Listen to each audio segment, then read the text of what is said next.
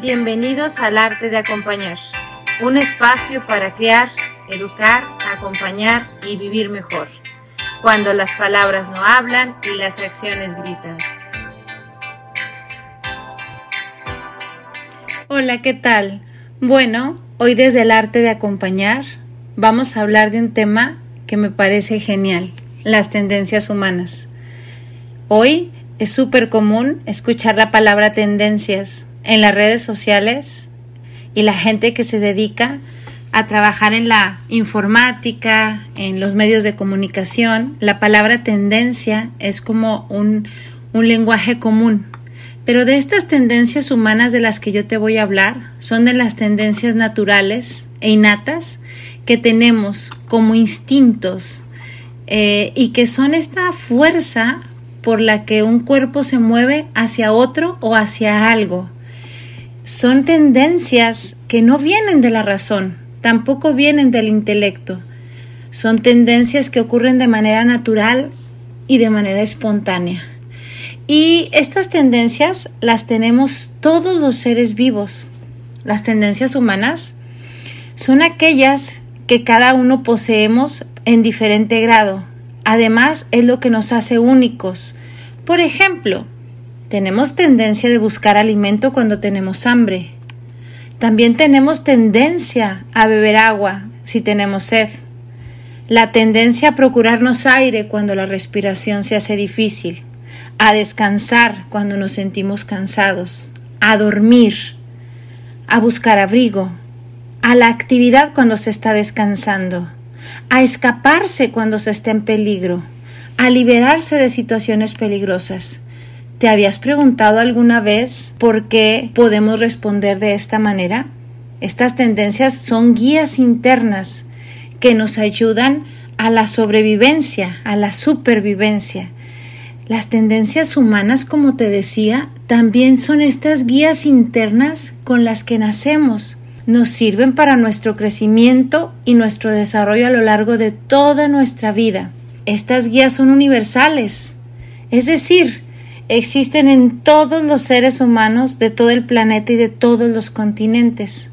Sin embargo, cada ser humano las expresa de manera distinta. Con las investigaciones que se han hecho al respecto, en el orden en que aparecieron en la historia de la evolución del ser humano, las tendencias humanas se pueden agrupar en cinco grupos. A mí me encanta observar a los bebés de comunidades infantiles, a los niños que están en las guarderías, en los daycare, eh, niños menores de tres años, porque me parece que son los seres como más apegados a, los instintos naturales, eh, no están en el pensamiento, sino están en la vivencia propia, en la naturaleza. Entonces, podemos ver claramente en este grupo de edad cómo se expresan estas tendencias.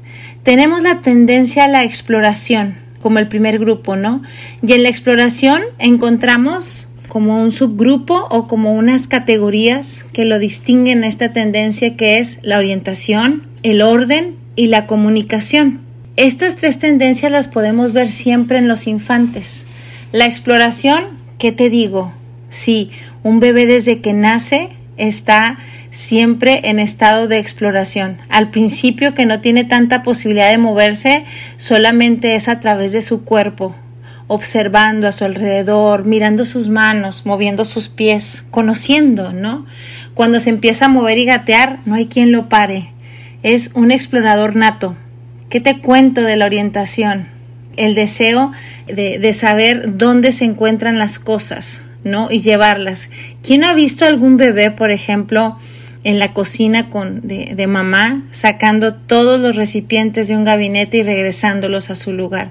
Sabe dónde va, aprende dónde van las cosas y este sentido eh, lo podemos observar.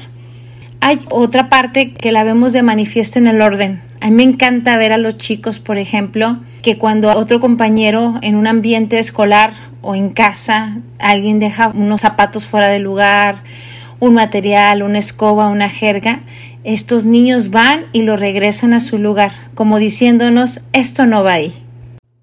En el grupo de las tendencias humanas de la exploración encontrábamos la orientación, el orden y la comunicación. Y te platicaba un poco de estos ejemplos que podemos observar en los niños pequeños antes de los seis años, antes de los tres años. Posterior a esa edad también podemos quizá encontrar algunos ejemplos.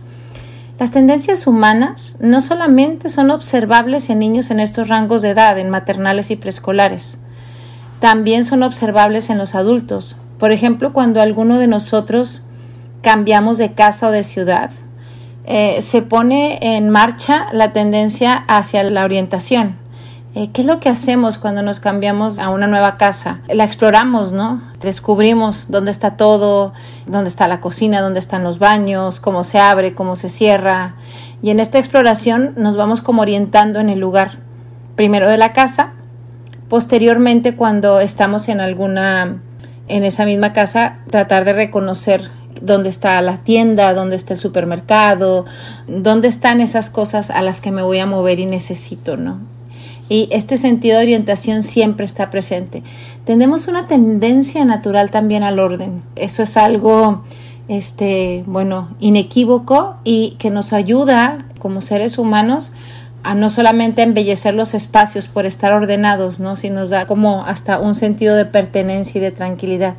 Para los bebés menores de tres años, por ejemplo, es muy importante que eh, cuidemos en casa, que el espacio donde ellos se encuentran permanezca ordenado y no estarlo cambiando con tanta frecuencia, no estarles haciendo tantos cambios, porque esto les resulta como como desastroso, ¿no? Además de eso, el sentido del orden también ellos lo van haciendo a través de la estructura que les da la rutina del día a día. Eh, los niños pequeños no tienen como conciencia del tiempo y en este sentido conocer la rutina, qué pasa después de cada acción, les ayuda a organizarse en el tiempo y en el espacio si no se sienten perdidos. Yo he conocido mamás muy, muy estructuradas que, por ejemplo, se retiran temprano de, de fiestas, de eventos, etcétera, para cuidar la hora de la siesta y dormir. He escuchado comentarios respecto a ellas que, ay, qué exagerada, se va temprano de la fiesta, porque lo hace así, etcétera. Pero bueno, eh, yo creo que nadie tenemos mucho por opinar respecto a la crianza de alguien más, a no ser que el otro nos preguntara. Pero viéndolo desde la distancia, qué valentía, ¿no? La de esta madre cuidando la rutina de su hijo o esa estructura, sabiendo que si se sale de ella lo que puede provocar en él. Por otro lado, tenemos la contraparte, ¿no? Las mamás que van y vienen con estas rutinas, ¿no? Hoy no tengo quien te cuide, te voy a dejar con la vecina, eh, mañana te, vas a ir con tu papá, pasado va a venir una niñera a cuidarte, este, ahora te quedas conmigo, ahora te duermes a las 9, mañana a las 10. Esa es como otra contraparte. A mí me preocupa mucho cuando un niño menor de 3 años no tiene como una rutina establecida. Eh, no solamente en el quehacer del día, sino también en alimentación, en cuidados físicos como lo que es el baño, todo lo que representa la higiene, ¿no? Entonces, Creo que las tendencias humanas están como, eh, como estas guías internas, como lo mencioné, y que tienen propósitos implícitos para la vida, ¿no? Y que en la medida de lo posible que los adultos que estamos alrededor de estos niños lo cuidemos, será como garante para que en el futuro estos pequeños tengan una mejor como calidad de vida o mayor sustento como emocional, ¿no? Me parece que eso es, es importante, ¿no? A la comunicación, pensaríamos que un infante, por ejemplo, cuando me refiero a infante, es un niño menor de tres años, no tiene posibilidad de comunicarse, pero no, el bebé se comunica desde que está en el vientre materno, ¿no? Cuando nace también empieza con sonidos guturales, posteriormente balbucea y de a poco empieza a hablar y bueno, y todo su rostro y se comunica también a través del llanto. Entonces la comunicación es otra de las categorías que pertenecen el primer grupo de la exploración, porque bueno, también cómo voy a explorar la cultura, cómo voy a explorar el lugar donde me estoy desarrollando si no tengo esta posibilidad de comunicarme. Eso también lo podemos ver cuando nos mudamos de país, cuando no conozco el lenguaje o no lo puedo reproducir, hasta dónde de verdad puedo interactuar con esta nueva cultura o con esta nueva sociedad con la que me estoy interrelacionando. De acuerdo a las investigaciones que se hicieron, el orden en que aparecen en la historia de la evolución humana, la primera tendencia observable fue la tendencia a la exploración. Podemos ir hacia atrás y observar de qué manera el, hombre primitivo podía haber vivido esta tendencia. Y yo creo que todo lo tenemos claro.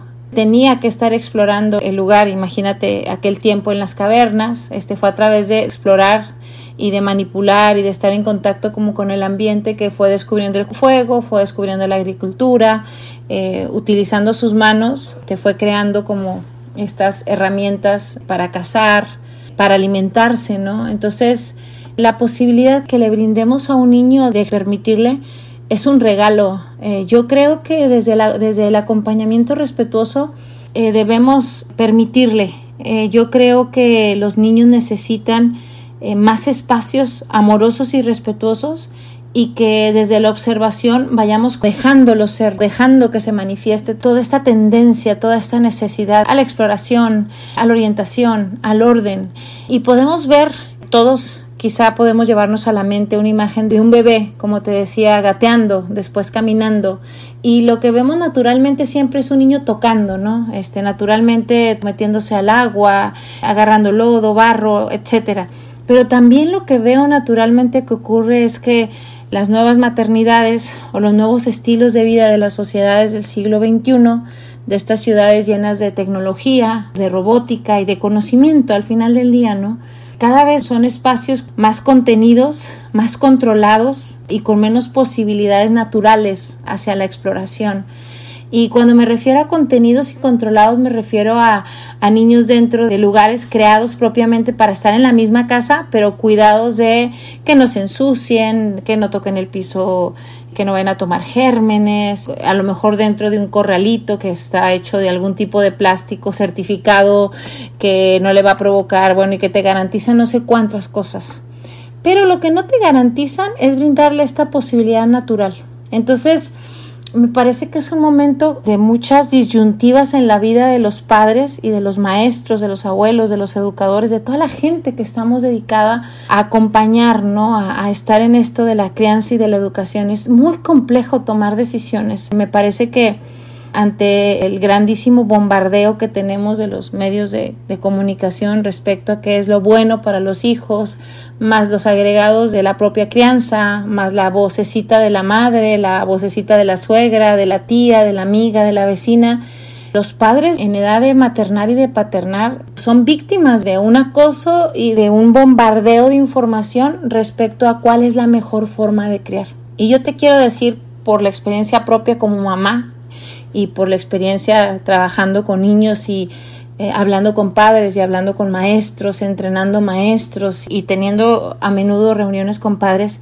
Y es que lo mejor es que tú establezcas con tu pareja, con tu esposo, si lo tienes, si no lo tienes, que tú establezcas qué es lo que quieres para tu familia. ¿Cuál es el plan de vida para tu familia? Y vayas tomando tus decisiones informadas, por supuesto, pero que sean muy apegadas a lo natural, que te permitas como madre reconectarte a estas guías internas de las que vengo hablando, ¿no? A estas directrices internas que tenemos como mamíferos y que te permitas encontrar esa sabiduría natural para saber cuál es el mejor camino para la crianza de tu hijo. Ese yo creo que es el camino porque es muy complejo en este mundo lleno de disyuntivas encontrar algo certero, algo que te garantice. Lo que siempre va a ser garantía es el amor, es el respeto y es el tiempo que brindemos, ¿no? Un tiempo de calidad y de verdadero acompañamiento. Y te cuento que precisamente hoy tuve una charla con unos padres de familia donde platicábamos acerca de una situación muy puntual de sus hijos y, ayer tuve otra y la semana pasada otras y, a menudo eh, parte de mi trabajo está como esta consultoría frecuente como respecto al cómo hacerlo, ¿no? O al compartir qué observo de tu hijo. Y siempre que estamos en estos encuentros, una de las cosas que puedo como reconocer en los padres que hay muchos sentimientos encontrados entre la culpa, el amor, el deseo, la expectativa. Te puedo como decir que vayas transitando estas emociones sin pelearte con ellas, ¿no?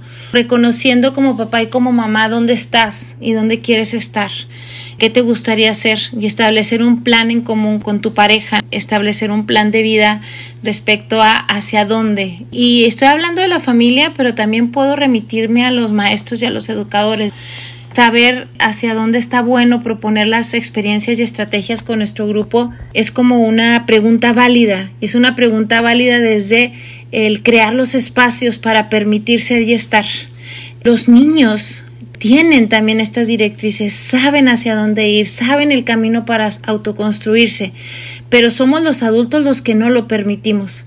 Ahora que te estoy hablando de las tendencias humanas y que te estoy diciendo que son estas guías internas y que el niño tiene este como deseo de explorar, de orientarse, del orden, de comunicarse, hay que crear ese lugar para que ocurra, pero imaginarte que estás en un lugar donde quieres tener control sobre todo, donde quieres que no ocurra ningún accidente, donde quieres que todo sea demasiado seguro, donde quieres que además se divierta, que sea feliz, que no sufra. Entonces rodeamos los espacios de expectativas, nos alejamos totalmente de la experiencia natural por estar tratando de sostener, de estar sosteniendo la expectativa.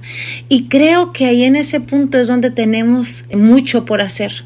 Creo que el sentarnos a reflexionar y a repensar y decir, ¿Qué es lo que tengo para dar en este momento desde la parte más honesta y más genuina? Esto es lo que tengo, ¿no? Y lo voy a proponer y lo voy a dar desde la certeza que lo entrego con amor y que lo que ocurra posterior a ello va a ser algo bueno y beneficioso para mi hijo, para mi estudiante, para mi nieto, para mi sobrino. Te cuento de las tendencias humanas, tenemos también otro grupo de tendencias humanas que es el grupo de tendencias humanas hacia el trabajo. Tenemos el tercer grupo de las tendencias humanas hacia la mente lógica matemática. Después tenemos el grupo de tendencias humanas hacia la vida social u orientación social. Y finalmente tenemos el grupo de las tendencias humanas hacia las necesidades espirituales. En los siguientes podcasts te estaré platicando acerca del resto de estos grupos. Pero déjame saber, déjame en tus comentarios saber ¿Qué te llevas de este pequeño encuentro? ¿Qué te llevas de esto que te comparto? ¿Cómo has observado estas tendencias humanas en tu hijo, en tu estudiante? ¿Cómo las reconoces en ti mismo? Eh, ¿Reconoces que en algún momento de tu vida has transitado por esta tendencia hacia la exploración? ¿Te gusta explorar? ¿Ya no te gusta? ¿Recuerdas algún momento de tu vida donde fuiste limitado hacia, la exploración y te da miedo de repente como interactuar? ¿Te sientes observado? ¿Cómo te sientes? ¿Qué tal eres con la orientación? Cuando hablamos de la orientación y pienso en el hombre primitivo, siempre digo, Dios mío, aquellos hombres eran sabios, caray. Imagínate que se guiaban eh, solamente por la luz de la puesta del sol y la caída y por la noche, por las estrellas, por todos los astros. Entonces, ¿cómo estás tú con respecto a eso? ¿Cómo está tu vivencia con el orden? ¿Cómo está tu vivencia con la comunicación? Y cuando digo tu vivencia, ¿cómo está tu tendencia a esto, no? Y cómo la estás permitiendo que ocurra en las personas que cuidas, en las personas que educas, en las personas que crías. Esto es el arte de acompañar cuando las palabras no hablan y las acciones gritan. De verdad que dice más lo que hacemos que lo que decimos. Así es que te sugiero, te encargo, te planteo que revises esas acciones y esos pasos que vas dando y de repente observes cómo tu hijo viene repitiendo más lo que ve que lo que escucha que decimos. Gracias por acompañarnos. Nos vemos en nuestro siguiente podcast. Sigue escuchando el arte de acompañar. porque Criar es acompañar. Educar es acompañar. Crecer es acompañar. Vivir es mejor acompañado. Gracias por seguirme.